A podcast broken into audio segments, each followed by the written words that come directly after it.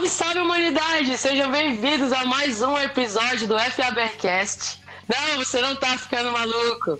Eu sou a Kika Carvalho e essa semana a gente decidiu fazer algo de diferente. Estarei mediando esse episódio incrível com uma convidada espetacular que eu tenho certeza que a gente vai aproveitar muito e ficar sabendo de muita coisa boa e trocar muita ideia legal. Ah, vou apresentar para vocês aqui os meus companheiros de bancada do FABcast.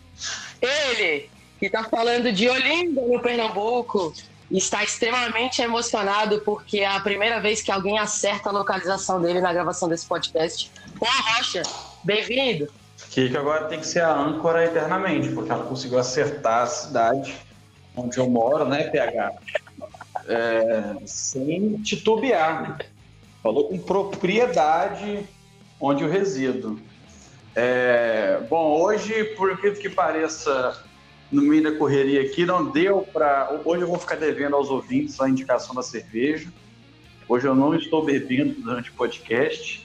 É, Herege. Eu estou até gravando ele hoje no meu quarto. Né, os meninos ainda estão fazendo aqui uma. Só em casa, estão fazendo as coisas sem fazer.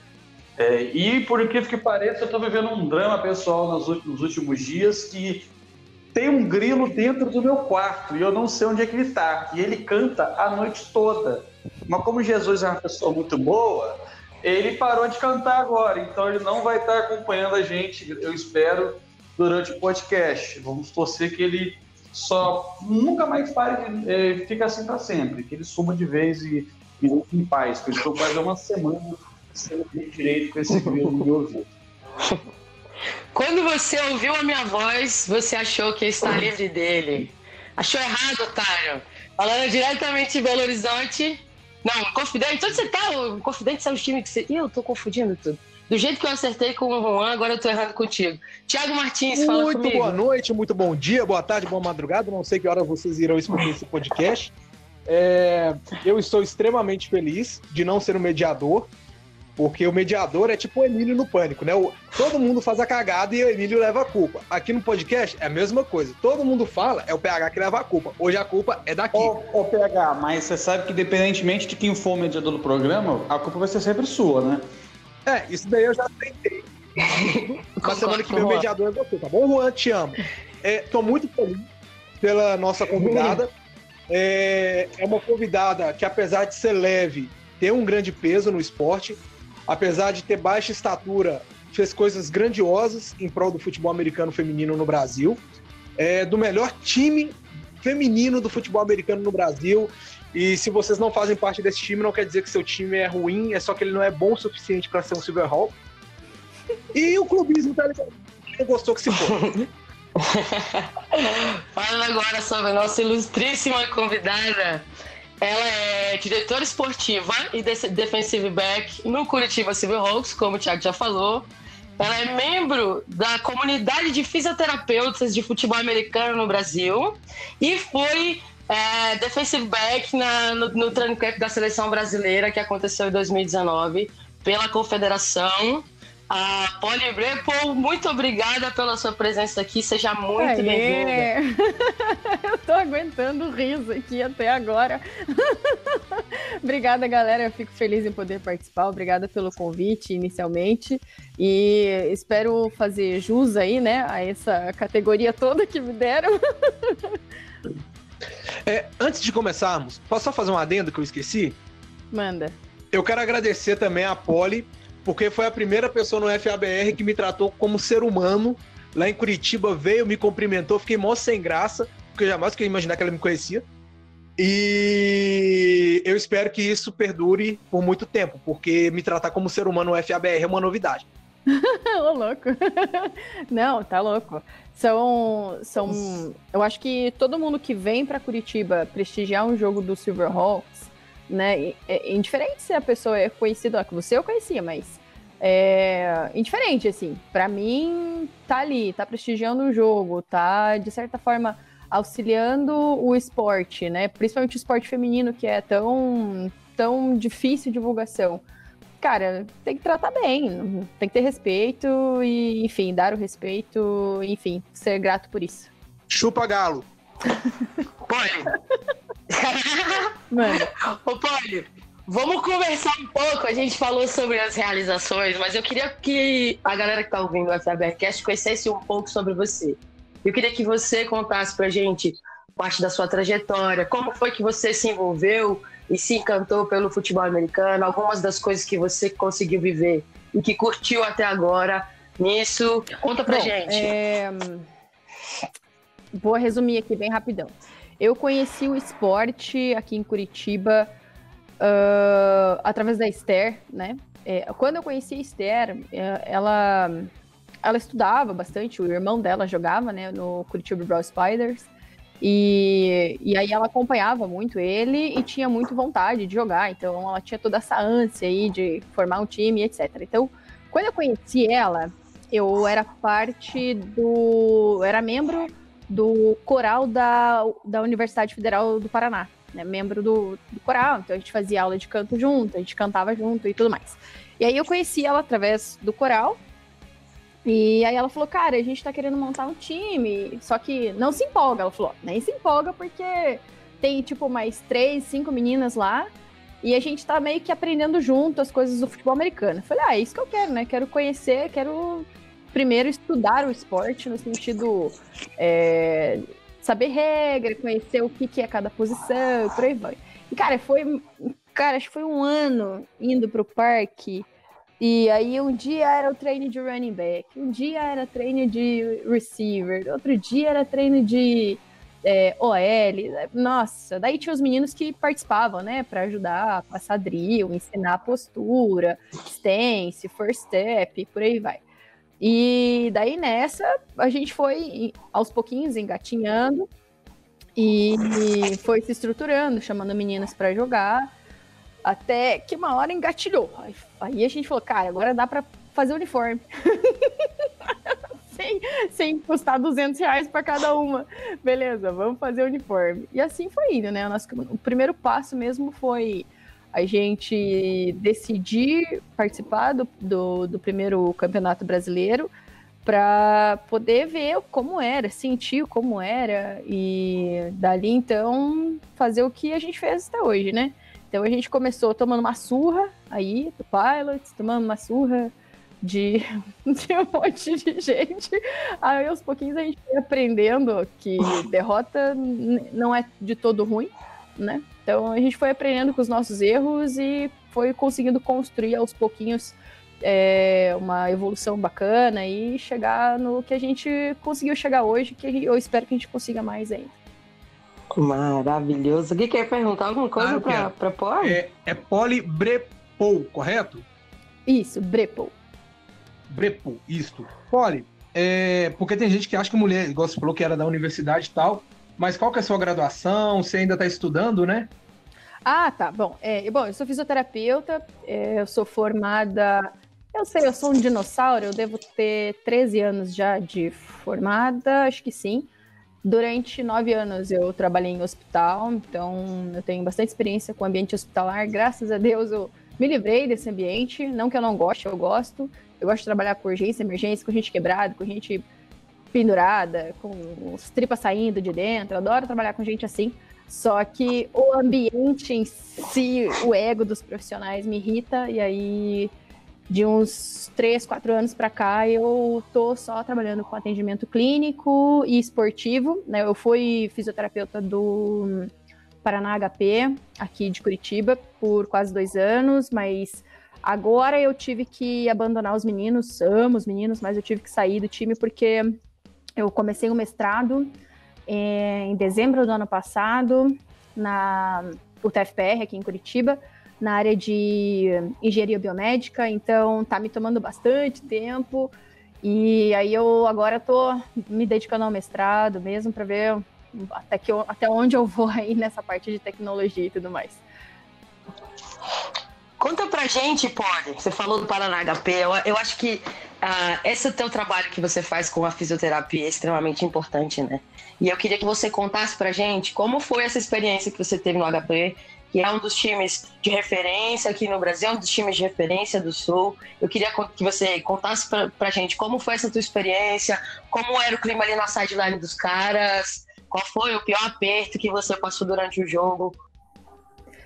Então, no Paraná HP, é, eu tive um momento muito bom na minha vida profissional, porque foi um momento que eu consegui fazer com que a comissão técnica é, entendesse o motivo pelo qual eu estava ali, que o atleta entendesse pelo, o motivo pelo qual eu estava ali, e eu tentar integrar da melhor forma meu trabalho com a comissão técnica, né, de poder determinar ali hum, na hora que atleta vai voltar para o jogo e que atleta não vai. Então, como o Paraná HP ele é um time de muita intensidade, é, tinha dias que eh, tinha jogos que era para mim terríveis assim. Os meninos eles entravam com uma intensidade de jogo que às vezes era uma lesão muscular, mas era uma lesão muscular que não, não tinha como voltar, né? E, e, tinha jogos que já era bem mais tranquilo, muito mais light, não tinha toda essa pegada. Então eu basicamente curtia ali o jogo da sideline junto com eles e virava festa, assim. Mas a minha experiência com o HP foi, foi sensacional, muito, muito boa. É, eu acho que a única coisa ruim que me aconteceu lá foi, foi um jogador. É, não vou citar nomes, mas o Rafael Ferrarini, ele deu muito trabalho. Porque o Lazarento se machucou e eu falei: não entra, tu não vai entrar. Pois bem, ele catou o pedzinho dele, o shoulder dele, tacou nele e entrou no campo. E daí eu virei pra comissão técnica, mas eu tava puta. Eu virei pra comissão técnica e falei assim: ó, se esse menino, ele vai sair. Se a hora que ele sair, eu ver ele voltar de novo pro campo, eu vou embora. Eu vou embora. Cara, mas olha, foi de todo mundo virar fantasma, assim, ó. Meu Deus. Não. Tá bom. Não, ele não vai voltar. Daí vem Rafael Ferrarini saindo, bonitinho, sentou, depois ele pediu desculpa, tava de cabeça quente, essas coisas de jogo, né? Que a gente tem normal, tá? Depois eu tirei sarro dele, tiro sarro dele até hoje. Super querido, adoro ele, mas é um teimoso cabeça dura. de, de, uh, deixa eu pensar aqui agora. Vamos falar sobre. Oi, fala comigo. Eu ia é, fazer uma pergunta para o Polly, é, como ela também é primeiro, porque primeiro as damas. Então pode perguntar, pega. Ah, obrigado. Aqui. É, é o seguinte, é... nós estamos começando a falar primeiro da Poli para depois entrar no Silverhawks, porque não nasceu o Silverhawks, né? E você uhum. me falou que você começou na sideline do Harry Potter do Paraná. É... Você sentiu em algum momento, é... por exemplo, quando você dava algum, alguma ordem, né, alguma orientação, você sentia que era negligenciado porque era mulher ou não? Isso nunca aconteceu no HP? Cara, não. Eu achei que eu achei que eu fosse enfrentar esse tipo de coisa lá, mas não enfrentei não os, os meninos me respeitavam muito, muito mesmo. De, não faziam gracinha, não faziam piada, é, seguiam muito bem as minhas orientações. Se, aqueles que não seguiam orientações é porque eram cabeça dura, não é porque eu era mulher e estava falando com eles, sabe? É, isso não chegou a acontecer, de jeito nenhum. Nossa, foi, o tratamento que eu tive com eles até hoje é sensacional. Gente, é tão bom ouvir isso, porque a gente sabe que tem cada imbecil no FABR mas enfim, mas parabéns pro pessoal do HP aí, que foi nota 10 nessa. Juan, sua vez, já que a mulher falou. É, Polly, como você também é fisioterapeuta, é, qual, como é que você enxerga hoje a. É uma pergunta meio clichê, né? Mas hum. a importância da fisioterapia na evolução é, do, do, do nível de jogo no futebol americano no Brasil, tanto masculino quanto feminino. E a fisioterapia no futebol americano masculino, ela é igual à do feminino? Tem alguma diferença de, de, de, de alguma modalidade para outra? É, então, falando primeiro sobre a importância do, do, da fisioterapia dentro do esporte, né, do, do futebol americano. É, sem dúvida, uma necessidade sem igual. Assim, precisa ter o fisioterapeuta. Não, não é um fator, assim, dispensável, sabe? Ah, um jogo a gente pode ficar sem, tá tudo bem. Eu sei que tem muitos times que não têm condição de ter um físio ali, né? Mas, cara, tem que, tem que investir no físio, porque faz muita diferença para a equipe, faz muita diferença para a comissão técnica em questão de, de mostrar que tal jogador ainda tem qualidade de jogo ou entregar esse jogador com uma qualidade de jogo que talvez ele não pudesse ter se não tivesse um profissional ali para isso. Então, assim, fundamental, né? Agora, qual é o problema? O problema é o nível dos fisioterapeutas capacitados para poder estar na sideline. Porque, primeiro, para ser físico do esporte, você tem que conhecer o esporte, você tem que dominar o esporte. Senão você não sabe o que você vai ver. Ainda mais futebol americano, que é, é muita coisa acontecendo ao mesmo tempo. Então, tem que saber onde focar o olho em cada momento, para cada tipo de jogada, tem que conhecer as jogadas, tem que conhecer as equipes que vão se enfrentar, saber como a tua equipe, né, a equipe na qual você está é, dando assistência, como ela reage à equipe que ela vai enfrentar, se é uma rivalidade maior e esse jogo vai ter mais, vai ter mais velocidade, mais intensidade, ou não, é um jogo tranquilo, em que momento do campeonato a, a equipe tá, né? Ah, tá nos playoffs. Cara, o bicho vai pegar, vai ser muito mais difícil. É final, piorou, mais pegado ainda. É, não, início de conferência, primeiro jogo. É um jogo da qual o time não tem tanta rivalidade com o outro, etc. Sabe? Então, é, a preparação do fisioterapeuta, do profissional que vai estar acompanhando a equipe, é que, é que a gente tem esse problema hoje. Então, eu tenho visto dentro da comunidade do, de fisioterapia, né, do futebol americano, que isso está tá começando a melhorar. Então, os filhos estão começando a conversar mais, a se ajudar mais para isso, mas é tempo, né? Então, a pessoa, a pessoa, precisa, o profissional, ele precisa desse tempo acompanhando é, e conhecendo o esporte para poder melhorar junto com ele. Então, a gente também está engatinhando nisso, estamos começando a crescer agora. Eu acredito que a gente vai ter um, uma, um crescimento muito bom a gente tem o, o Rafael, é, que é sensacional, que é o, o, o, nosso chefão, né? O Rafa é sensacional. Ele é membro da SONAF, ele que auxilia bastante essas questões, é, não, não só administrativas, mas assim, de orientar a galera. Pessoal, vamos determinar tal coisa, vamos fazer tal coisa junto, vamos alinhar os nossos processos para todo mundo fazer a mesma coisa, para todo mundo se ajudar, ver o que, que deu certo, o que, que deu errado, e incentivar a galera a estar tá buscando e interagindo sempre juntos. Então, é, é importante, a gente precisa que os profissionais se qualifiquem mais e é, acho que era isso, né? Acho que era isso que eu tinha que responder. Entendi. E a questão da segunda pergunta, se existe alguma diferença na fisioterapia pro masculino, pro feminino, ah, ou é a mesma coisa? Claro, sim, desculpa. Não é a mesma coisa, é diferente. É, é, é completamente diferente, porque o masculino, a gente tem intensidade maior, velocidade de jogo maior, e, enfim, é outro ritmo, né? Isso se a gente desconsiderar as questões físicas e fisiológicas, que são completamente diferentes de homem para mulher.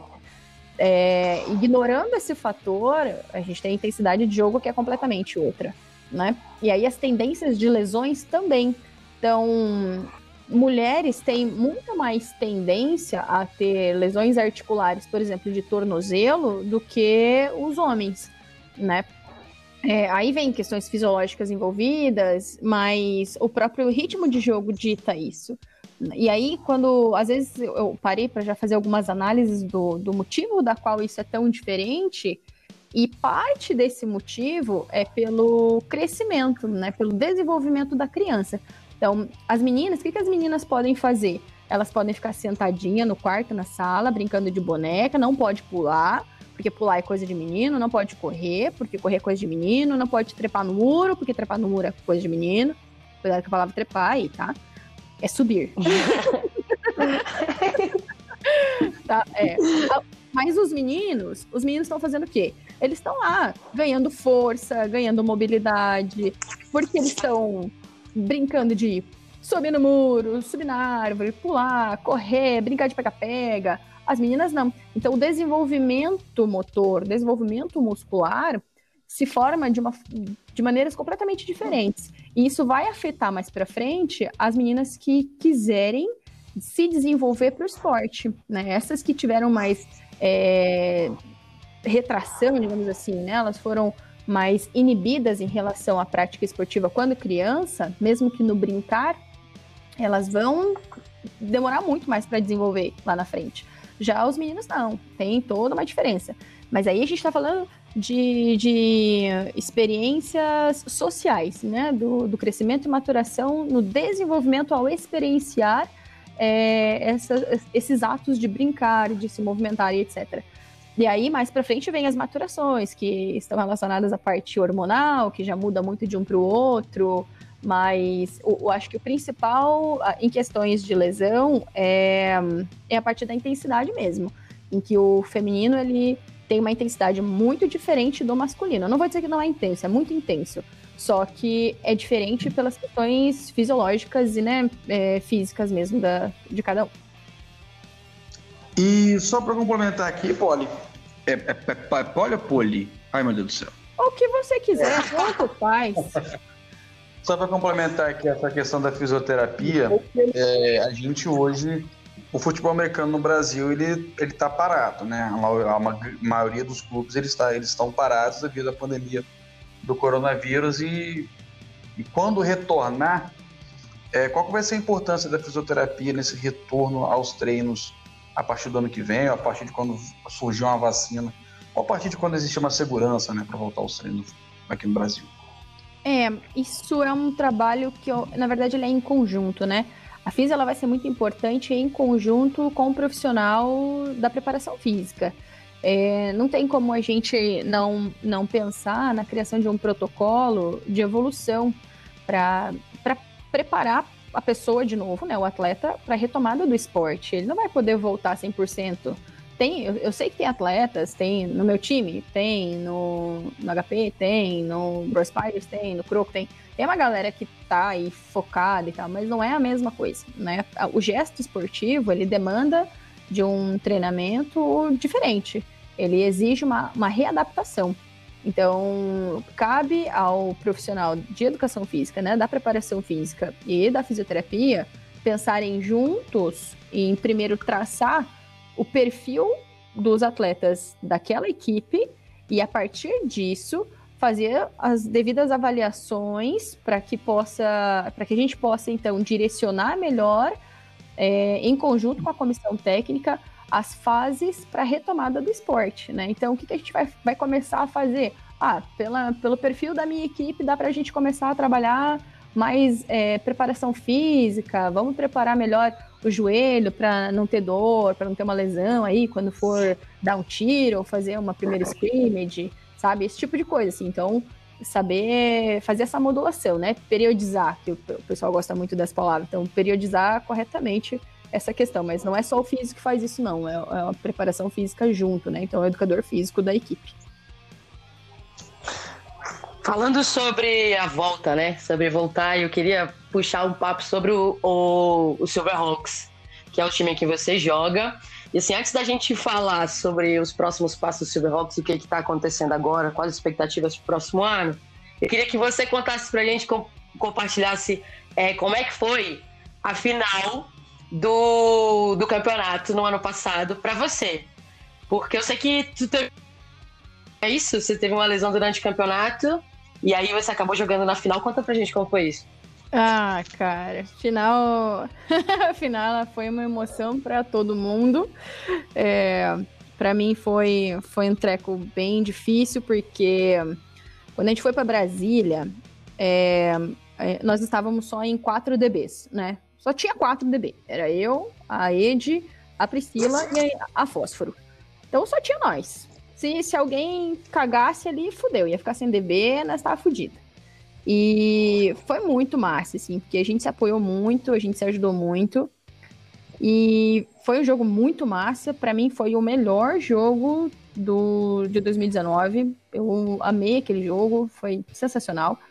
E na volta, é, a gente chegou em Curitiba, foram 24 horas né, de viagem, ida e volta. Ida 24, volta 24. E aí é, eu cheguei em Curitiba e comecei a ter dor nas costas. Né? Eu comecei com dor lombar. E eu pensei, ah, acho que foi da postura do ônibus tal. Eu fui ignorando, assim, olha só, né? Como é que fala? É, ferreiro. Como é que é? Em casa de ferreiro, espeto de pau, né? Casa de ferreiro, espeto de pau. É, isso aí. Então, é bem isso, é clássico. E eu lá com a minha dorzinha, falei, ah, é da postura, vou me alongar aqui, vai passar e beleza. E foi uma semana e a dor continuava ali. Segunda semana, a dor piorou. Eu falei, ixi, acho que não tô me alongando direito, né? Vou me alongar mais, vou fazer uns exercícios aqui, bem mal e porcamente, eu fiz alguma coisa. E aí, isso eu ia falando com a Evelise, né? A Evelise é, é a nossa fisioterapeuta, a gente trabalha junto, ela é minha colega, minha amiga. E ela é minha física também. Então, se eu tenho qualquer merda, chego a Eve, eu não tô legal, preciso tratar, e ela vai me ajudando. E aí, nisso, eu falei, Eve, eu deu ruim na minha coluna, cara. Tô com duas semanas, a dor tá piorando, eu acho que eu quebrei. Aí ela falou, não pode. Você não quebrou? Eu falei, eu acho que eu quebrei. Não quebrou. Eu falei, eu vou fazer uma toma. Aí, beleza. Fui, fiz uma tomografia. E primeiro fiz um raio-x, daí quando eu saí da sala do raio-x, eu olhei pro computador assim, eu bati o olho e falei, ah, quebrei. Sabia que eu tinha quebrado. Daí na hora eu já saí e falei pra, pra Evelise. Falei, Evi, quebrei mesmo. Dá uma mentira, cara. Eu falei, quebrei, você vai ver. Aí tal. Passou, não sei o quê. Falei, vou fazer uma tomografia então, pra dar, assim, né, o, o parecer de que tem fratura. Porque na tomografia, se tem fratura, vai aparecer. Ponto final. Aí eu fui, fiz tomografia, e isso já era a terceira semana. Afinal, era. A gente voltou, a gente tinha um mês, um mês e uma semana, se eu não me engano, pra final. E nesse Paranauê todo que eu tô contando, a gente já tava na terceira semana, ou seja, faltava duas semanas pra final. E eu não tava treinando, porque eu tava com muita dor. Muita dor. Eu, eu não conseguia fazer stance, não conseguia dar um tiro, eu não conseguia fazer porra nenhuma. É, e aí, é, na terceira semana, que daí chegou o laudo da tomografia, é, tinha realmente lá uma fratura e tal. Não foi uma fratura que eu adquiri em jogo, foi uma fratura que eu adquiri. É, é difícil determinar porque é um tipo de fratura que é, é, chama vértebra em limbo, ou seja, é uma fratura óssea em que um pedacinho do osso ele se desloca da vértebra e fica no limbo. Ele não cola mais, ele não, ele não faz mais nada. Então eu provavelmente quebrei isso muito antes, porque eu já, já vinha tendo dores, mas como eu sempre faço fortalecimento, não, não me incomodava. E por algum motivo, depois do jogo em Brasília, talvez pela postura mesmo, tenha me incomodado mais. É, e daí eu relaxei, né? E tomei no cu.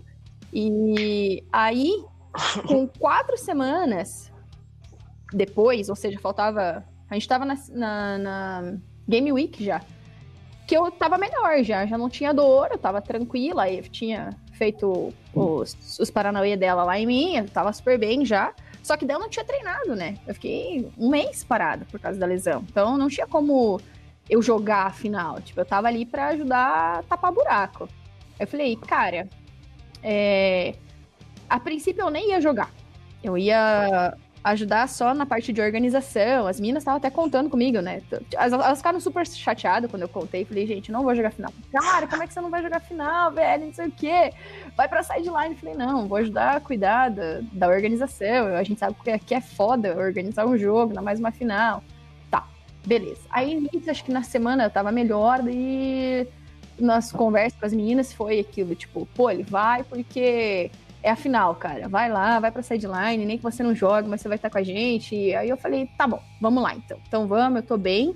Eu vou porque eu tô bem. Então eu sei que se, precis... se der ruim no time, eu precisar entrar, eu vou poder entrar porque eu não tô com dor. Beleza. E aí eu tentei ajudar na organização até, assim, acho que faltava, sei lá, 20 minutos para começar o jogo, pra gente começar, né, a, a obedecer o nosso, o nosso cronograma, que era se trocar e fazer aquecimento. Daí eu larguei tudo pra Ellen, falei, Ellen, é contigo agora, vou lá me trocar e vou aquecer. Beleza, fui, aqueci, e aí fiquei na sideline, né, não, não fui starter, é, por motivos óbvios. Aí, e fiquei cuidando das minhas, daí eu vi o primeiro TD, daí eu xinguei pra caralho, é, daí, aí, beleza. Foi, ah, fiquei não, né? Que aí foi passando, foi passando, e eu falei, nossa, a gente se fodeu, que massa. E essa era só assim, sabe? E eu não conseguia, tipo, ficar puta da cara. Porque aconteceu uma merda, E eu olhava e falava, mas que caralho.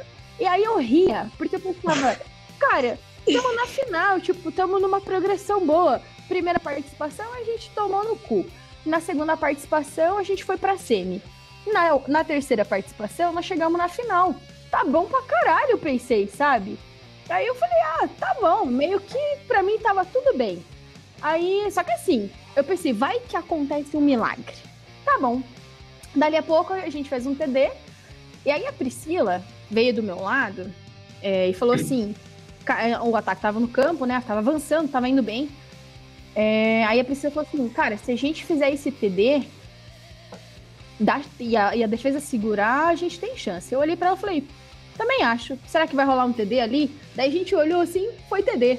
Daí eu olhei pra Priscila e falei, agora a gente se fudeu, tem que segurar. Beleza, tem que segurar. Daí nisso, a, a Ed perdeu o, um tackle na mão, ela tava em cima da Man, né? E a Man voou lá, o fracãozinho saiu correndo e fez o TD.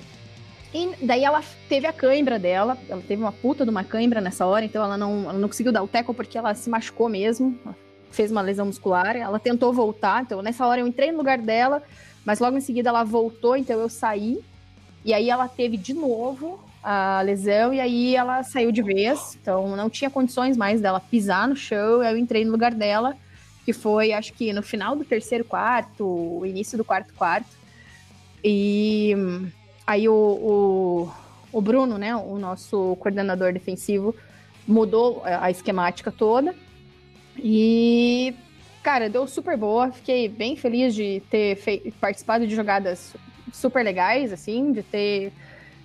Eu, eu, eu, entrei no campo falando assim, ó. Em cima de mim não vai rolar nenhum passe. Primeira jogada foi um passe em cima de mim. E eu falei assim: vai tomar no cu, Poliana, sua filha da puta. Cobre direito, esse buraco. Aí falei, olhei pro coach e falei assim: ó, confia em mim. Só foi esse.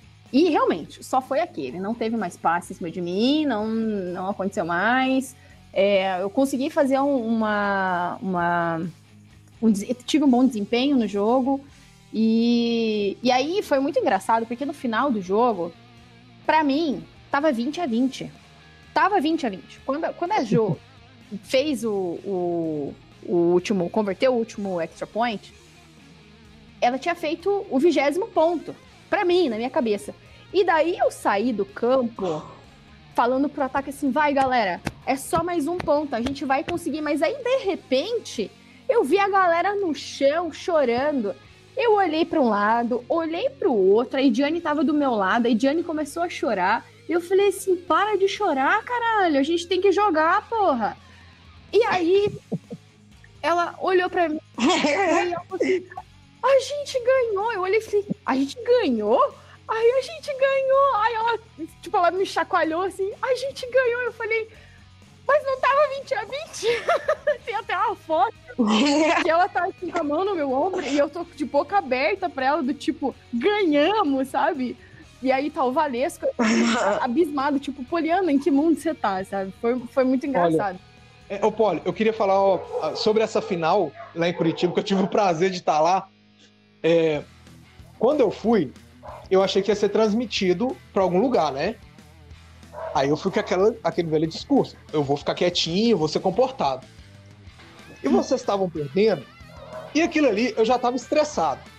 Aí o Caso olhava para mim, olhava pro Caso, e eu tô assim, nossa, eu tô afim de falar uns negócios, mas não pode, né? Transmissão e tal. Aí eu conheci o José. O José tava lá em cima, né?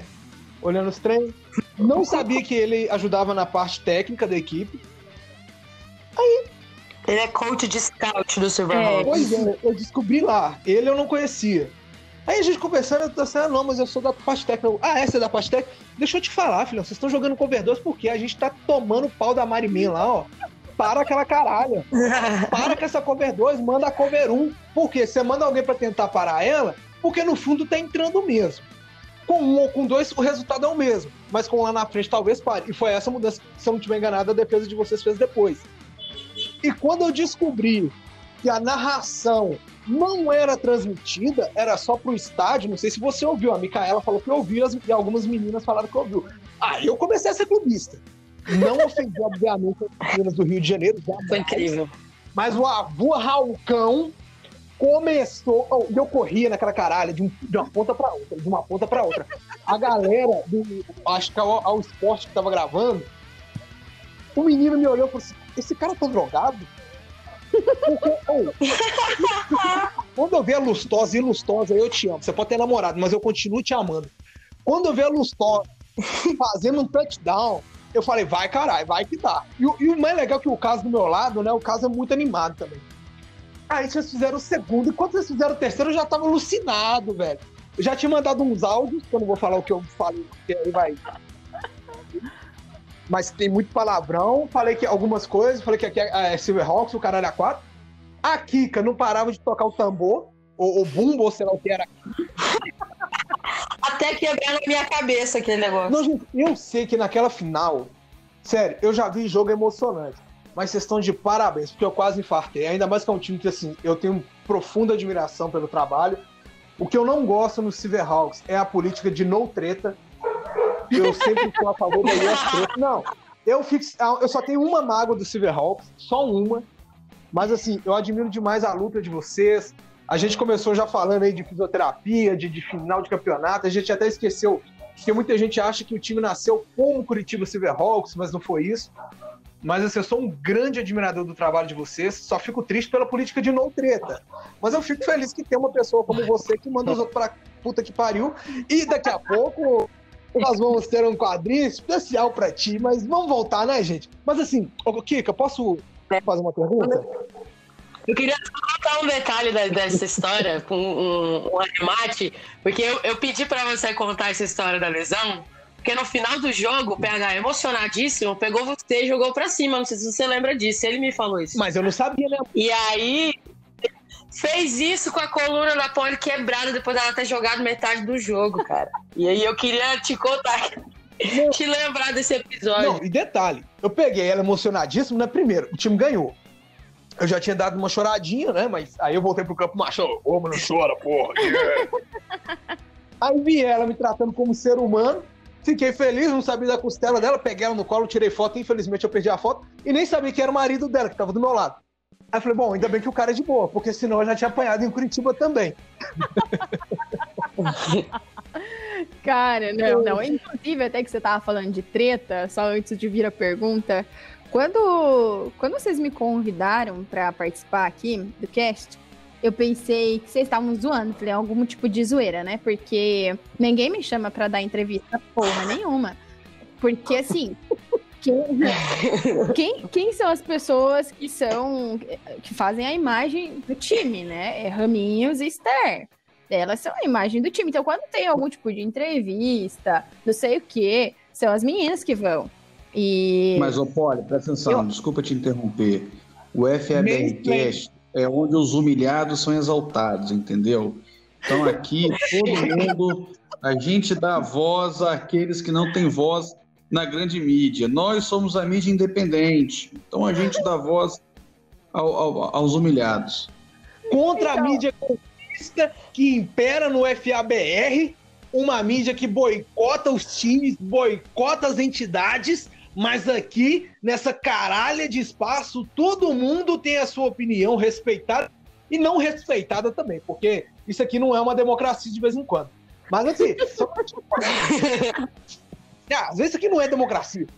Só antes de você continuar, pensa comigo. Tem eu. Aí você já sabe que o trem é cagado mesmo. Aí é, então, eu pensei, eu pensei assim, cara, vai ter o Thiago, vai ter a Kika, não deve ser coisa boa, né? Eles, eu, eles vão me obrigar a falar merda. Então. Não. Vamos ver o que, que vai dar, pensei comigo, né? Vai na fé, Poliana. Ora para Deus que tudo vai dar certo. Pensa na a gente, tá, a gente tá chegando agora na metade do nosso programa, da nossa gravação. E até agora sem, sem grandes feridos, sem grandes prejuízos. E a ah, gente não, segue. Pega, você tinha uma pergunta na agulha para fazer. Não, eu tinha uma pergunta na, na agulha porque eu já tô emocionado. Porque quando a Poliana começou a falar, ninguém me chama. Gente, aqui eu respeito muito a Mandinha. Eu vou chamar a Mandinha pela liberdade que eu não tenho. Nina é um gênio. Eu tive o prazer de conversar um pouquinho com ela. Ela é um gênio. Ela tem um conhecimento infinitamente maior que o meu. Mas na moral, pode. A gente gosta de pessoa que manda os outros pra puta que pariu. propriedade para falar, tem bala, bala na agulha. Aí vê um cidadão falar merda, você fala assim, aham, jogou com quem? Ah, com ninguém não, então vai se fuder. Mas voltando. é, negocinho de, ai, eu não posso falar porque vai gerar tumulto. Eu gosto é do caos, filha. Você tá achando que eu chamei essa galerinha pra me acompanhar aqui? É por quê? É porque eles são corretos? Não, é porque eles são piores que eu. Mas aqui, voltando, gente, e perdão os ouvintes pelos palavrões. É, eu sou uma pessoa mais educada, prometo. é, voltando, muita gente acha, é bem voltando mesmo, para a gente pegar um outro gancho, porque muita coisa aconteceu nesses cinco anos de Silverhawks. Né? Vocês uhum. começaram aí como Curitiba Guardian Angels, depois tiveram a parceria com o Brawl Spiders, é, depois finalizaram essa, essa parceria, aí sim se transformaram em Curitiba Silverhawks. E o meu, a minha dúvida é, por que Curitiba Silverhawks? É, por que do nome, tu disse? Tua pergunta? Isso. Cara, é porque... É, que é um nome engraçado, né? Porque aqui em Curitiba tem um ônibus que chama Inter 2. É uma linha de ônibus bem extensa, assim. Ela, ela pega Curitiba inteira quase, sabe? Então, tu pode ir para qualquer lugar com Inter 2, tu, se, não, se tu não chegar onde você quer chegar, você vai chegar muito perto da onde tu quer chegar. Então, aonde a gente treinava, que era o Parque Barigui, é, o Inter 2, ele parava no terminal, muito próximo. Então, a gente, as meninas pegar, que precisavam de ônibus, né? Eu é, fui uma dessas meninas. Então, eu pegava o Inter 2, parava lá no terminal e dali ia a pé até o parque treinar. Às vezes, combinava com algumas meninas pra gente chegar junto no terminal e daí junto até o parque, conversando e tudo mais. Na volta, a mesma coisa. E aí, o Inter 2, aqui em Curitiba, ele tem um apelido muito carinhoso, que é Falcão Prateado. Então, às vezes pode entrar no Facebook e ver lá, Falcão Prateado de Curitiba. Vai ter a foto do ônibus Inter 2. E aí, como foi um, o maior meio de transporte do Curitiba Silverhawks aqui por muito tempo, então, a gente transformou esse nome num nome um pouco mais bonitinho, então virou Silverhawks. E em homenagem a esse símbolo que a gente tem aqui de Curitiba e que, enfim, nos ajudou e ainda é o nosso meio de transporte aí para muitas meninas para N coisas em Curitiba. Vamos lá. O Thiago ele contou um, uma, um, um negócio maneiro que ele citou que conheceu e encontrou com seu esposo no, durante a final do campeonato no ano passado. Para quem não conhece, o esposo da Pony, ele é o Bruno, Bruno Brepol, ele é coordenador defensivo da seleção brasileira, foi coordenador defensivo do Curitiba Silverhawks no ano passado e recentemente assumiu o cargo de, de head coach do, do Curitiba Silverhawks. Tô, é correto isso, Poli, que eu tô falando? É, isso mesmo. Eu queria que você falasse com, com, a gente como que é. Eu não gosto de ficar lembrando é, do, das relações interpessoais quando uma, uma, uma mulher ela tá sendo entrevistada e ela tem que falar sobre o companheiro dela. Mas eu, eu quis citar a relação de vocês dois, porque quando você falou sobre ele é, sobre a experiência que você teve com ele, você falou ele como nosso coordenador defensivo, Bruno. E eu, e eu conheço essa relação de vocês e eu vejo essa relação muito respeitosa. E do, de ambos os lados. Eu queria que você compartilhasse um pouco disso com a gente. Como é esse lance teu com o Bruno, é, dentro e fora de campo, da vivência que vocês têm juntos? Eu queria que você compartilhasse um pouquinho com a gente sobre isso. Ah, cara, é, não, assim, primeiro que eu não ligo não, tá? Eu, eu gosto de falar sobre isso, acho legal. É a gente tem uma relação muito boa. É, eu e o Bru, a gente é muito parceiro, a gente sempre foi muito parceiro em muita coisa. E, inclusive, o esporte, não dá para dizer assim, ah, é, como é que você começou no futebol americano, Poliana? Foi você que começou ou foi o Bruno? Na verdade, foi meio que os dois, né? O Bruno, ele já conhecia o esporte, mas não aqui em Curitiba, ele conhecia a NFL. É, e eu conhecia porra nenhuma. Aí, quando surgiu esse negócio da Esther e tal, eu falei, ô, oh, Bru, umas meninas vão começar a jogar. Daí, ah, vai lá então pra você conhecer, daí a gente pode ir conversando melhor. Então, eu falei, ah, beleza, vou lá então. E aí, nisso, de vez em quando ele ia lá, assistia os treinos, aí a gente chegava em casa, ficava conversando, daí eu começava a estudar sozinha. É, e daí, às vezes, eu falava, ah, Bru, é, me, me explica isso aqui que eu não entendi e tal, porque o, Bru, o Bru ele é fluente em inglês, né? E eu não sou. Então, às vezes, eu via algum vídeo, eu lia alguma coisa, não entendia, daí eu lia, traduzia, me ajudava. É, e nisso ele foi se envolvendo junto. Então, é, por muito tempo a gente não tinha ninguém para ajudar, né? Nem para, às vezes, é, ser, sei lá, segurar um dummy para a gente poder fazer o trabalho de braço. E, e o Bruno estava lá e ajudava e fazia com o maior prazer. E nisso ele foi aprendendo. Ele nunca jogou futebol americano, ele aprendeu, na verdade, estudando, assistindo, ouvindo, é, enfim. E a nossa relação, cara, ela é a gente cresceu junto no esporte, dá para dizer, né? Então a gente consegue separar muito bem esse fator de eu, atleta, porque eu, como diretora esportiva, é outra relação também, né? Então tem a Poliana, atleta, respeitando o coach e coordenador Bruno. Tem a Poliana, diretora esportiva, que tem que se impor acima do coach, coordenador defensivo e head coach, que tem que chegar e falar assim, ó, começa aí que calma, que não é assim, vamos pensar melhor. É, e tem a minha relação Poliana, esposa do Bruno, né? Então, são três patamares diferentes aí, mas que. É quase um deus, né? Hã? É quase um deus, né? mais ou menos. Três mas... um, mas é, é, é, é, muito, é muito legal assim, a nossa relação. A gente, a gente consegue separar bem já teve dias que eu surtei. Teve alguns, algumas vezes que eu é, fiquei putaça no treino. É, coisas do tipo assim. Eu cheguei e falei, ó, tal jogada não tá entrando porque eu tô com dificuldade de tal leitura. Né? Então a minha reação tá lenta, sei lá, alguma coisa assim. E aí, tipo, cagou pra mim, sabe? Cagou pra mim. Aí, beleza fiquei quieta, porque eu, eu sou muito do. Eu, né, o Silverhawks, é muito de, de respeitar hierarquias, assim. Então, atleta informa o coach, mas não vai discutir. Você discute depois do treino, conversa direito igual gente, pra daí resolver. Se der piti, meu, vai para casa. Aí, beleza. A gente entrou no carro, velho, para voltar para casa do treino. E eu comecei a descer o cacete no Bruno.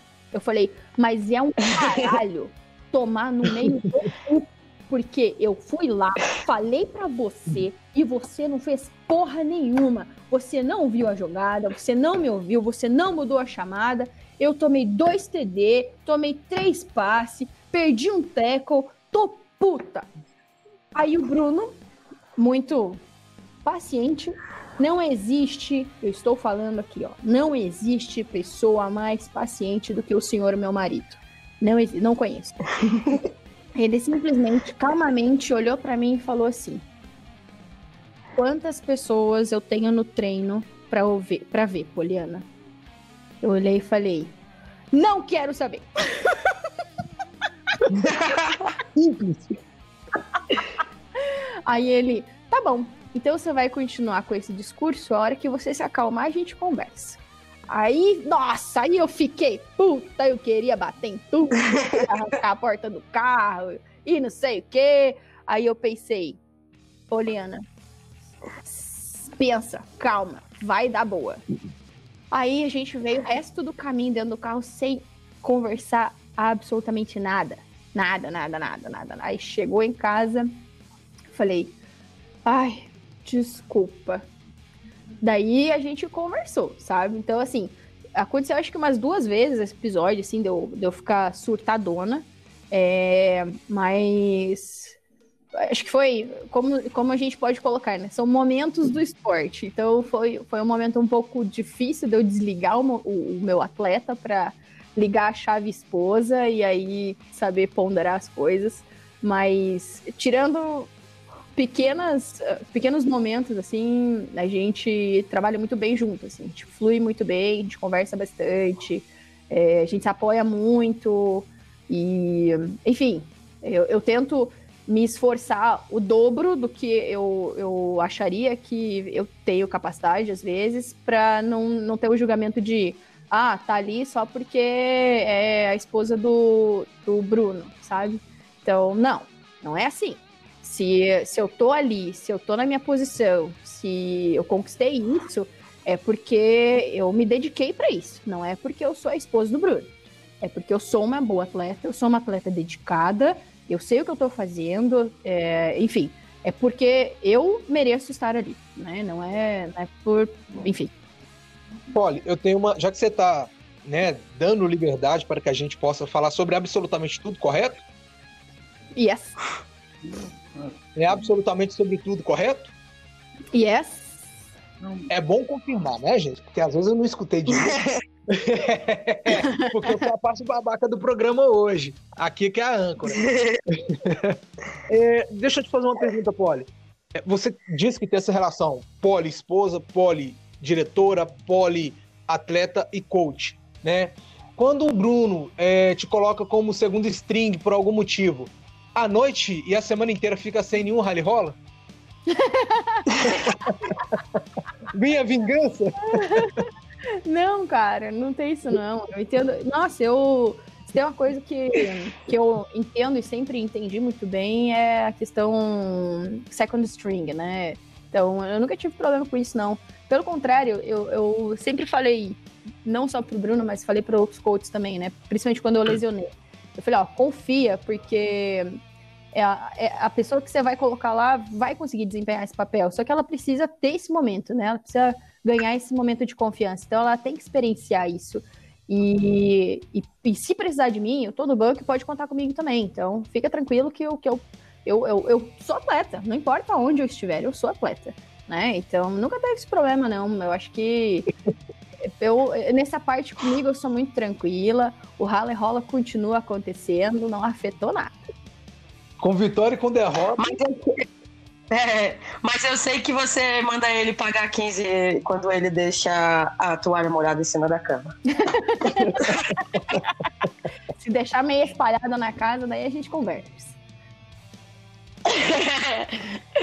Pode, a gente falou, colocou o link do Bruno. O Bruno também trabalhou contigo, não só no Silverhawks, mas na seleção brasileira de futebol americano feminino no Brasil. O que que foi essa seleção brasileira? Há quem diga que foi uma realização de um sonho, há quem diga que foi um delírio coletivo, há quem diga que foi uma piada de mau gosto. Eu queria saber o que, você acha que foi a seleção brasileira de futebol americano e o que pode ser e o que vai ser. Como é que é que é essa história aí?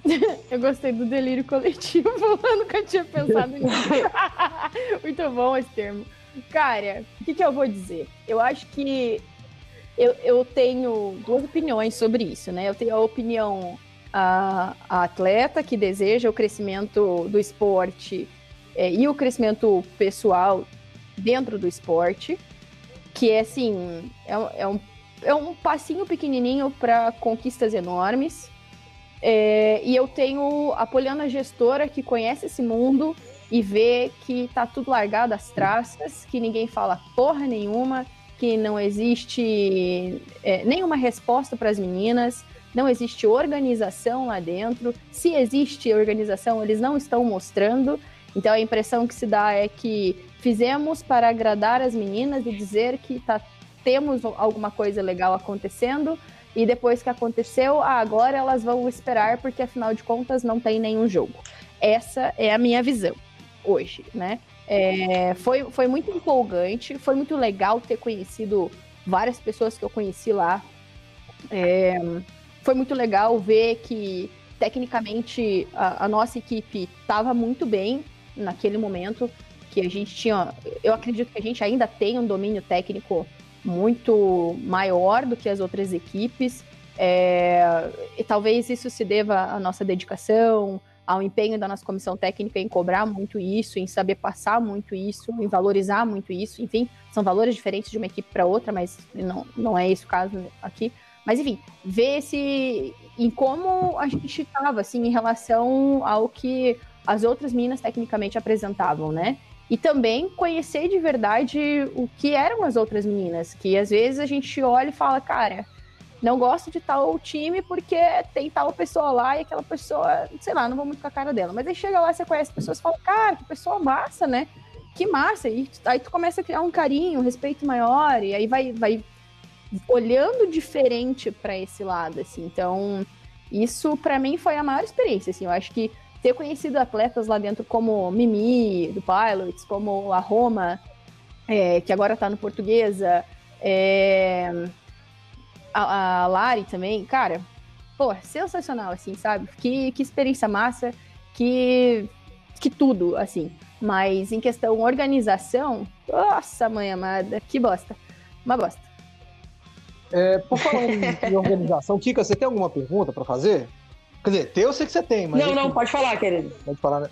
É, falando em organização. A gente tá chegando no limite do tempo, mas fala aí. Não, tranquilo, hoje é você quem comanda o relógio. É, falando... Ouvintes, para mandar para a Poli. É, eu estava lendo. Oi, o Juan? Tá, o Juan deixou o áudio vazando, ok. A Kika é, falou do horário.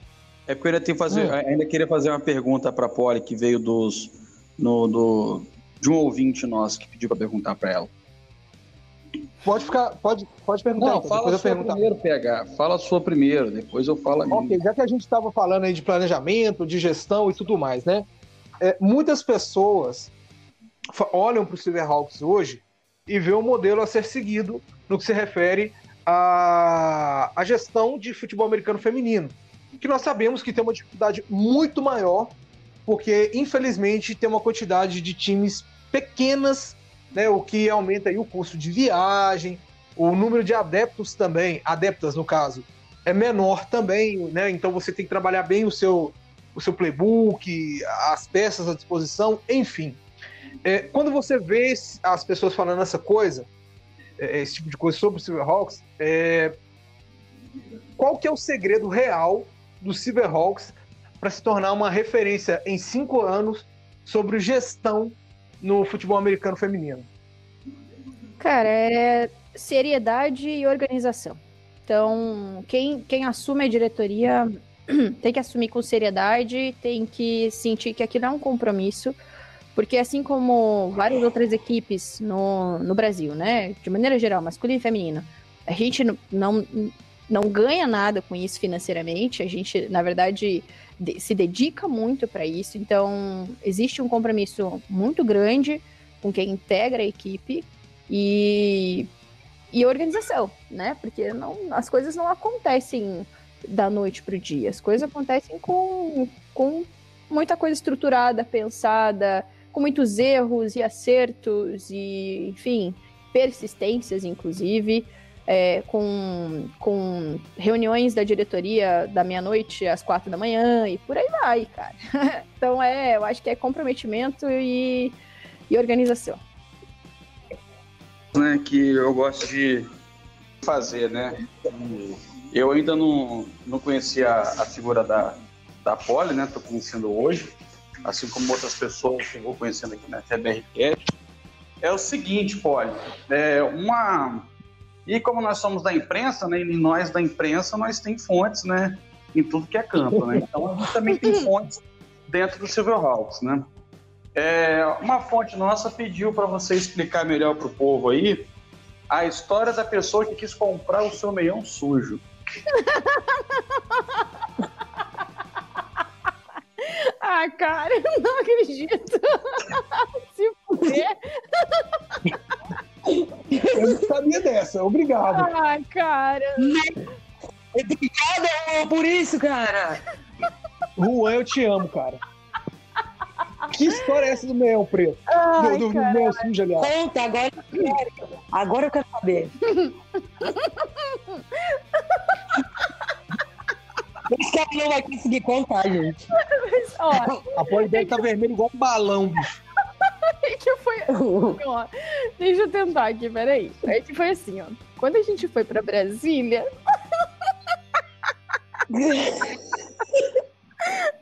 a gente fez um sistema para tentar arrecadar dinheiro que foi. Então, a gente criou, é, um, através de um site lá, a figurinha das meninas, né? Integrantes, atletas e integrantes da comissão técnica, staff, é, um número de cotas. Cada cota era de 25 reais, acho que era isso o valor. E aí reais. você divulgava, 20, isso, obrigada. Aí você divulgava para amigos, familiares e tal. Aí todo mundo comprava uma cota, ou seja, dava essa doação. E aí a gente mensurou que a gente precisava vender, puta, não lembro quantas cotas por atleta, eu acho que eram 10. alguma coisa assim, eu não lembro mesmo. Mas vamos por lá, tinha que fechar 10 vendas.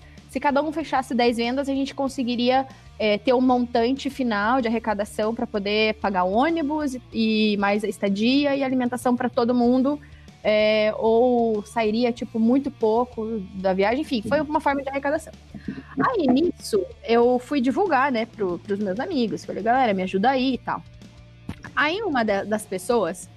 É, uma das pessoas que ia comprar a cota. Que pessoa? Que pessoa? Eu, eu trabalho com nome. Calma, eu já falo o nome. Aí a pessoa falou, falou assim pra mim: falou, Poli, é, é, eu vou. Você. Eu queria comprar o seu meião. É, não, ele eu queria comprar o meião do time. Eu falei, Cara, a gente não tem o meião do time, né? A gente tem o meião que a gente usa para jogar só, mas se você quiser comprar, eu posso ver com a equipe se tem disponível. Daí ele, não, não, não. É que eu, eu coleciono meiões e tal, mas é, eu, você me vende o seu, então? Eu falei assim, ah, depende, cara. Ele falou, te dou, te dou 100 reais. Eu falei, caralho, 100 reais no meião? Aí eu falei, tô precisando pra viajar, né? Eu falei, ah, vendo, falei pra ele. Daí ele, beleza.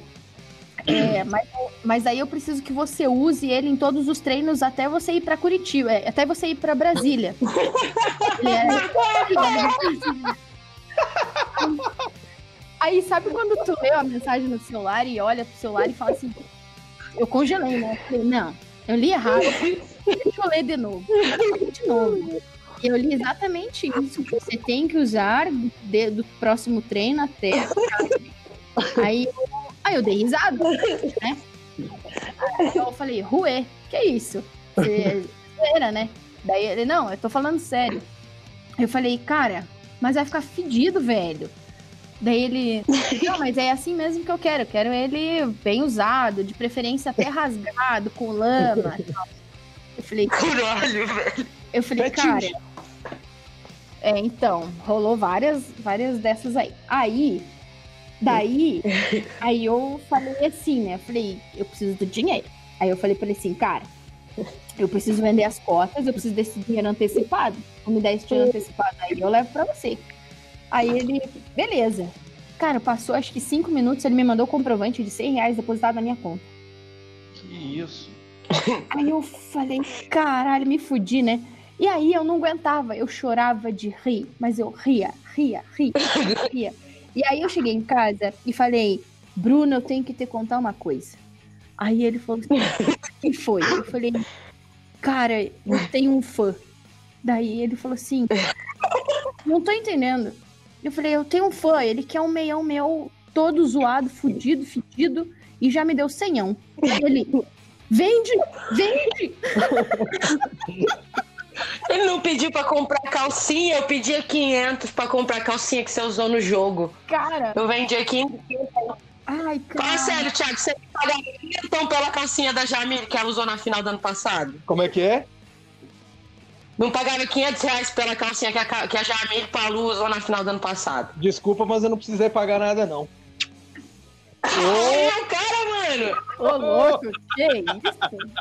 Revelações, é momento de revelação. Né, gente, claro que eu, essa moral toda eu não tenho, não. Papai do céu não me abençoou todo assim. Mas enfim, aí foi isso. Foi isso. Eu fui. Joguei com meião, sujo, fedido. Só não tava rasgado, mas tava sujo, fedido, suado. E aí ele veio no final do jogo me cobrar o meião. Ele falou, pô, ali, eu quero ser meião. Eu tava, tipo, de meião. Eu falei, beleza. Ranquei o meião, falei, tá aí. Aí foi isso. É, Meu Deus! Oi!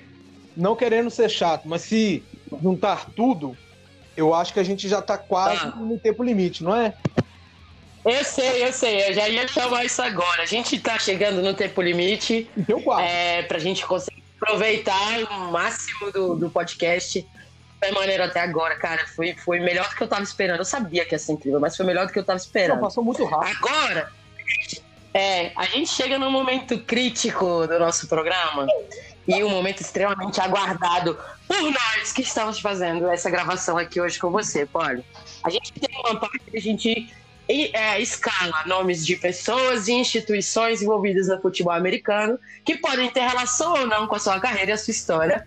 E aí a gente quer que você faça uma avaliação. Se você, assim como o Raul Gil, tira ou não tira o chapéu para essa pessoa ou essa instituição. Kika, Kika, Kika, Kika, Kika, Kika, Kika, Kika. Opa! Oi. Você não tá presente aqui hoje. Ah. Olha, a gente tem que fazer igual o mundo faria, né? Ele que é o original da coisa, já que ele é Thiago, eu sou Thiago, eu sou o Thiago substituto. Né? Então. Manda ver. É. Wally Brepol, você tira o chapéu! Como que funciona você tira o chapéu? Nós vamos falar o nome de algumas pessoas, de algumas entidades. Você vai falar se tira ou não tira o chapéu e o porquê. Lembrando que você tem o direito a não responder uma.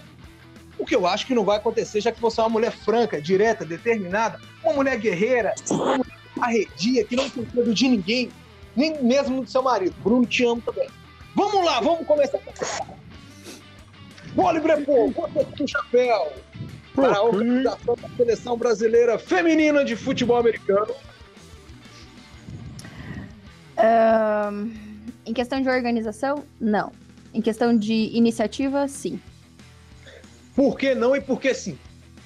Em organização, não, porque porque foi tudo bagunçado. Né? Eles não, não souberam comandar as meninas, não souberam. É, a CT não soube se organizar e se conversar. Não sei, não sei de quem ficou faltando dar a resposta lá dentro. Não sei se é da comissão técnica como um todo, se é da direção é, do, do head coach, ou se é da direção, ou não sei se existe direção esportiva, não, não tem nenhuma divulgação assim, a gente não tem um contato nada, não tem de quem cobrar, se cobra de um, o outro fala que não é com ele, é um joga pro outro, então ninguém assume responsabilidade nenhuma, então organização nenhuma. Mas em questão de iniciativa, sim, porque é muito difícil uh, alguém assumir a peita, né, de, de fazer um, um, um evento desse acontecer. E aconteceu. Então, é um passinho pequenininho, mas precisa melhorar bastante. Então, como iniciativa, coragem, coragem para organizar e, enfim, sofrer as consequências aí, que é pessoas como eu metendo uh, metendo bronca no negócio, não é fácil. Então, eu tenho essas duas visões. Se eu falo uma, eu falo a outra. E o Juan, se ele quiser, ele fala também. Pera, não, manda, manda ver, manda você, que eu tô gostando da tua empolgação. Eu não tenho essa empolgação toda. É, na... Aí, aí, aí. Aí, Poli, tem a consideração não pro ti, tá ligado? Mas eu fiquei sabendo pelo Fofoca News. Aí nós muda até de, de, de palavrear, tá ligado? O Fofoca News falou o seguinte. Agora tá na hora da maldade. Eu fiquei sabendo que vocês no início ajudou o Curitiba Lions. Deu equipamento, as meninas não retribuiu também, né? Ficou que ele disse me disse. Aí eu quero saber o seguinte: você tira o chapéu para Michele Herder do, e, o, e o Curitiba Lions? Não. Por que, menina? Conte mais, não me esconda nada. Cara, eu não tiro o chapéu porque eu acho que é uma equipe que fica se escondendo demais quando tem que dar a cara a tapa, que tem que dar opinião, que tem que fazer coisa é uma equipe que fica na sombra dos outros e eu acho que a, a, gente não cresce assim, a gente cresce junto, né? Não se escondendo atrás do outro e dizendo ah, a culpa é dela. A ponta dedo é muito fácil, mas bater no peito e falar assim, foi eu e vamos resolver, isso é muito difícil, né? Então, eu acho que falta um pouquinho de maturidade para a equipe e maturidade em todos os sentidos, né? É, no sentido de gestão, de do ser atleta, porque eu, como atleta, eu sempre vou apoiar equipes daqui. A gente tem rivalidade, sim, mas ninguém é meu inimigo, né? Então, eu acho que falta esse tipo de, de maturidade na equipe. tem muita gente boa lá dentro, tem, tem meninas que são sensacionais lá dentro, é, algumas até já vieram pro, já buscaram o Curitiba Silverhawks, eu sei que outras buscaram o Cold Killers, e eu acho que elas fizeram bem. Quem quer seriedade, eu acho que dificilmente vai se manter no Lions. Mas só uma coisa, a Michelle Herder, é, o pessoal antes era Curitiba Lions, depois virou Code Killers, agora é Curitiba Fênix e todos saíram pela mesma pessoa, correto? Não, não, não, não. Não, foi, foram coisas diferentes, assim. Quer dizer, Entendi. eu não sei exatamente por que, que, que se desfizeram lá. Eu acho que é bem isso que eu falei, assim. Faltou é, seriedade com o processo mesmo do esporte. E aquelas que queriam algo sério não acharam essa seriedade lá dentro e foram buscar outras, outras equipes ou formaram outra equipe, que é no caso do, do Fênix, né? É, uhum. Que é novato aí.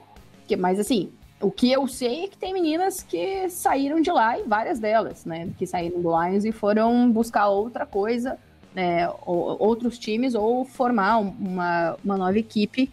E, mas assim, não sei dizer se é por causa da Michelle, ou enfim, eu acho que não é por causa da Michelle, eu acho que é pela forma como o time é liderado. Quem lidera? Quer, quer ganhar pelo menos um jogo, né, caramba? tem que ser madura, né? Tem que ser, tem que, eu acho que tem, tem que apoiar o, o, time da tua regional. Quando vem um time de fora que tu nem conhece, você vai lá tirar foto com esse time. É, tomar no cu. e falando de time de fora, você tira o chapéu para o Bangu Castores? Não. Por quê? Porque eu acho que é um time muito desrespeitoso com os outros. Não acho que é um time que, que mantém o respeito com, com os adversários. Não acho que é uma equipe que é, consegue entender o processo de, de, do, do ato esportivo, sabe? Eu acho que são pessoas que levam tudo pro pessoal e aí fazem rixa de coisas do esporte, de momentos do esporte e perdem o respeito. E, enfim, eu acho que falta respeito lá dentro. Não é não, pai? É... que, que perdão é Deus. Você tira o chapéu para o coach herege? Pro coach herege? Cara, eu gosto muito da herege. Pro coach herege, eu tiro o chapéu, sim. Eu tiro o chapéu porque ele, ele tentou fazer um trabalho muito difícil. É, ele foi o primeiro head coach da nossa equipe. A gente nunca tinha tido head coach, então foi. Acho que foi a primeira vez que a gente aprendeu a lidar com o head coach, é, entender o que, que é a figura head coach. E não foi fácil para ele, ele tomou muita bordoada na cabeça, né, para isso. E, enfim, ele teve um crescimento muito bacana errou, assim como todos nós erramos nesse processo de aprendizagem e adaptação. E eu tiro o chapéu para ele, sim. Olha, é, antes de eu falar a, a, a, próxima, na verdade é um, é um fã ser um homem, né? É, ele sabe que você é casada e tudo mais, só que ele pediu para me falar mensagem, eu tô aqui para cumprir o papel, né? Hum. Ele falou que te acha uma mulher linda, honestamente falando, e você tem uma alma maravilhosa, gosta da sua determinação, gosta da sua paixão pelas coisas, a sua paixão por tudo aquilo que você assume, por tudo aquilo que você se propõe a fazer. Ele falou que com você ele gostaria de passar inúmeros séculos juntos, né? É um robô! Ele mandou, velho. Ele mandou, ele mandou. E eu quero saber é, se você tiraria o chapéu para essa pessoa, que é o Bruno Brepô. Cara, Bruno, Bruno, meu Deus do céu, sei lá, eu tiro o chapéu, eu tiro a roupa, eu tiro tudo. é uma pessoa que eu respeito muito, que eu admiro muito e que eu não, não, não existe pessoa que eu admire mais do que o Bruno. Ah, que bonitinho. Ele não mandou mensagem, Nossa. não, mas eu imaginei que era isso que ele ia falar de você. É... é, não sei. Não tinha como a gente avisar o seu marido que a gente ia te entrevistar, né? É... Pelo menos eu vou finalizar minha parte. Você tira o chapéu para o Cold Killers e para o Curitiba Fênix? Pro Cold Killers, tira o chapéu sim. Porra, as meninas foram guerreira pra caralho desde o início, quando elas, elas eh, se uniram e começaram a treinar, elas passaram por processos muito difíceis, né? Elas passaram por etapas que a gente também passou e elas enfrentaram isso muito bem, assim. E hum, eu acho que tanto elas, elas nos fizeram crescer e eu acho que a gente também contribuiu com o crescimento delas. E elas também têm esse fator de seriedade com o esporte. É, enfim, eu não conheço a gestão, mas eu, eu gosto muito do trabalho que eu vejo delas. E eu admiro, sim, tiro o chapéu para elas, sim, e gosto muito das meninas, inclusive. Pro, pro Fênix. Ah, cara. Eu não tenho nada contra o Fênix, não. Eu só acho que não precisava, né? Precisava ter mais um time aí que. que meu Deus do céu. Eu sei lá, eu não entendi por que esse time se criou, na real, assim. E eu só espero que elas façam um bom trabalho. Então, que elas tenham sucesso, né? Então, a gente não tem como prever o futuro de ninguém, então. Assim, não tenho nada contra. Tiro o chapéu porque é um time que vai sofrer pra caralho também. Não é fácil andar com as próprias pernas, eu acho que elas estão descobrindo isso. E tiro o chapéu, sim. Só não entendo por que, que elas decidiram se criar. Mas é, enfim, né? Não, não, é, não é eu quem tem que saber também. Então, se elas estão felizes ah. com isso, sucesso. Desculpa, Kika. Faltou um na minha lista lá. Na verdade, a lista toda foi montada pela Kika, né? Eu só tô nessa parte da. Pô, vai me entregar, porra. Não, a, Kika, a Kika montou a lista e eu gostei pra caramba, mas tem uma que ela não colocou. Você tira o chapéu para a Federação Paranaense de Futebol Americano? Ah, tiro o chapéu. Ei, porra, garoto! Tiro sim. A Federação, a Federação Paranaense é, tem seus erros e acertos, mas eu acho que ela tá sempre buscando mais acertar com os erros que, que acontecem, sabe? É, e eles escutam muito os gestores. Então, eles buscam muitos gestores para saber opiniões, é, buscar críticas construtivas, eles buscam reuniões para que a gente possa se organizar melhor, votar por coisas melhores para o esporte. É, eles tentam integrar as equipes com a arbitragem. A federação, a federação paranaense é muito foda, cara. É, não é perfeita, nenhuma é, mas a paranaense tem minha admiração total. Kika. Ainda mais aí no Paraná.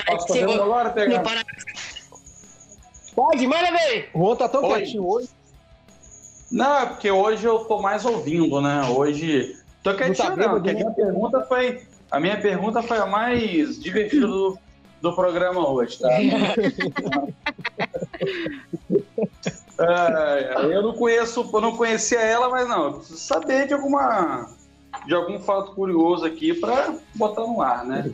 Mas, é, pô, além de você ser atleta, fisioterapeuta, no caso, você também é diretora esportiva do Silverhawks, né? você também representa o time, né? Você é uma gestora também né, da, da equipe. E como o PH perguntou da Federação Paranaense, eu queria saber se você tiraria o chapéu para a Liga BFA feminino, se, como é, se sim ou não e por quê.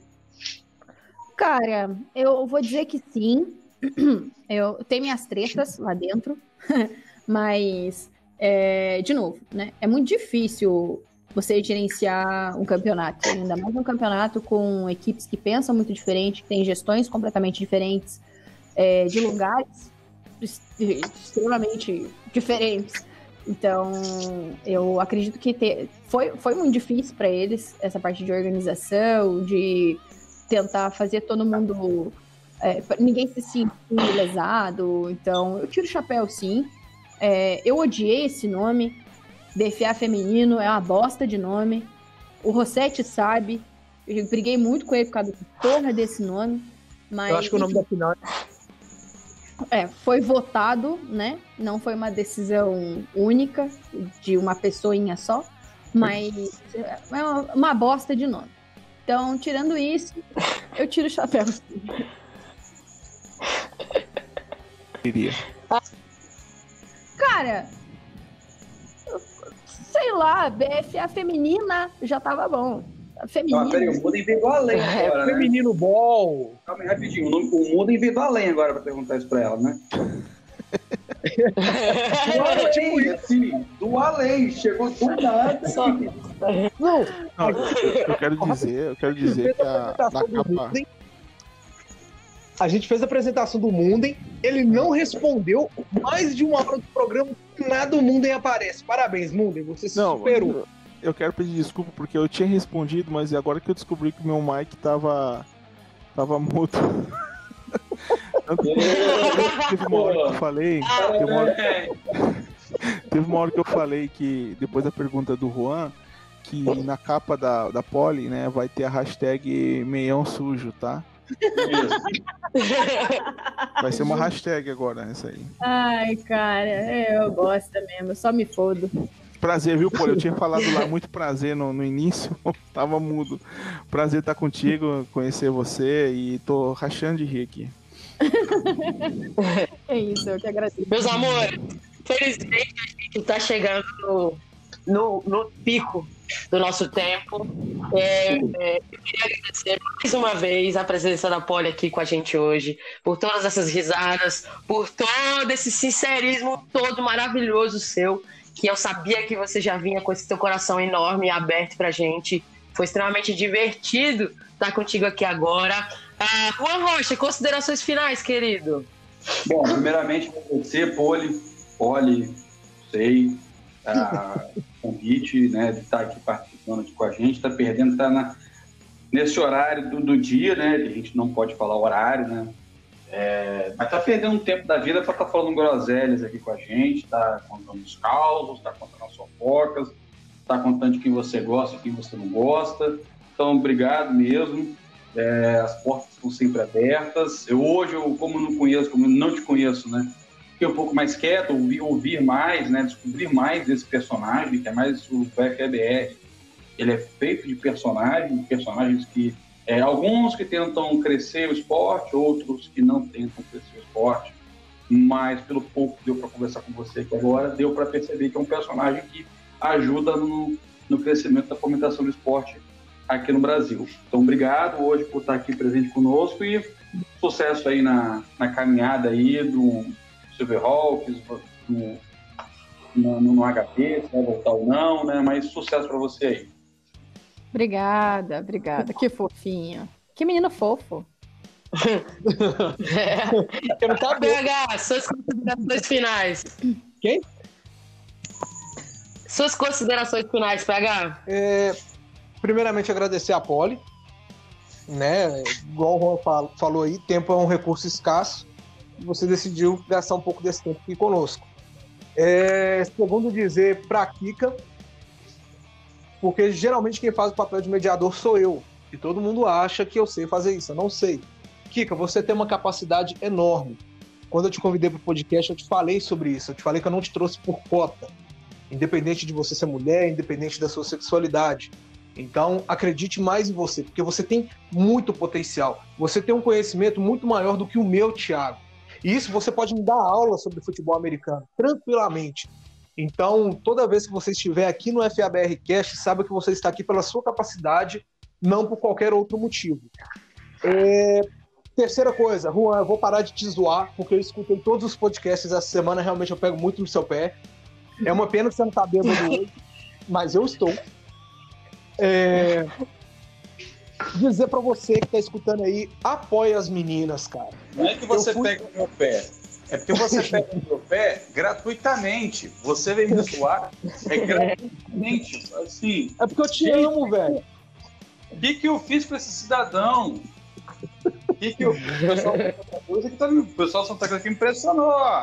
Quero você gravando com esse cara mais não. Vamos cortar seu contrato. Não, não, calma, calma, brincadeira. Tá, ninguém falou isso. Tô só. É, mas assim, é, para você aí que tá escutando, gente, eu, eu tive o prazer de estar em Curitiba na final.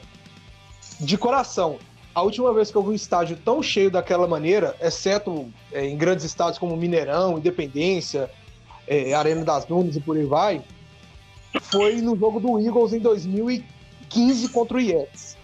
Mas, cara, assim, o pessoal apoiou muito a Silverhawks. Então, gente, não só o Silverhawks, mas apoie toda a, a, a comunidade feminina, sabe? Porque as meninas já sofrem discriminação por serem mulheres, que eu acho ridículo. Né? Então, assim, gastam bastante porque as viagens são mais longas. Então, vamos apoiar cada vez mais. Eu fico muito satisfeito do programa de hoje, passou tão rápido, sabe? Foi tão gostoso hoje que passou extremamente rápido. E eu só quero agradecer mesmo do fundo do meu coração a todos vocês. Tiago Munden, suas considerações finais. o Munden chegou no final? eu cheguei no final aí, mas eu ouvi grande parte da história, desde a contusão dela, né? Desde que ela fraturou lá e tal. É, é, eu tava ouvindo, né? E depois da apresentação eu falei, mas estava mudo. Bom, eu acho que merece também uma, um episódio 2, depois de passar por muitos convidados, voltar né, com a Polly aí, com novas histórias, né? Porque foi muito, foi muito bom aqui. O pouco que eu, que eu entrei, né? E ouvi foi muito bom, então parabéns por tudo aí, parabéns por, pelo Bruno também, né? Vocês dois aí, muitas histórias. Parabéns mesmo. Tamo junto. Nossa, Pode, é querida, você... Meu Deus, que fofo. Não é que a maioria de nós está sóbrio hoje, só ah. o Thiago que bebeu. o mundo é foda, meu. O mundo é bebe demais. É. com meu filho. Olha, você, eu queria saber suas considerações finais, se você tem algo a dizer pra gente, algo a perguntar, alguma dúvida com o FABcast. Gente, eu só tenho agradecer pelo espaço para poder falar um pouquinho. É... Desculpa os palavrões, mas esse é essa sou eu mesmo. Dificilmente eu não falo palavrão. Acho que só profissionalmente eu não falo. é assim, às vezes escapa ainda assim, mas é... agradecer de verdade. Foi bem gostoso mesmo, foi bem divertido e é isso. Muito obrigada por, deixar eu participar um pouquinho e contar um pouquinho da minha história. É, e palavrões aqui é inadmissível, é uma coisa que a gente não tolera. é isso, galera. A gente vai ficando por aqui. Uh, a gente espera vocês nos próximos episódios do FABcast. Enquanto não sair novos episódios, você pode voltar no Spotify e acessar os episódios antigos. Tem muita coisa boa. Tem entrevista com o Berto, com o Trigo, com o Italo Mingoni, tem um monte de coisa maneira que você pode conferir. A gente vai ficando por aqui e até a próxima.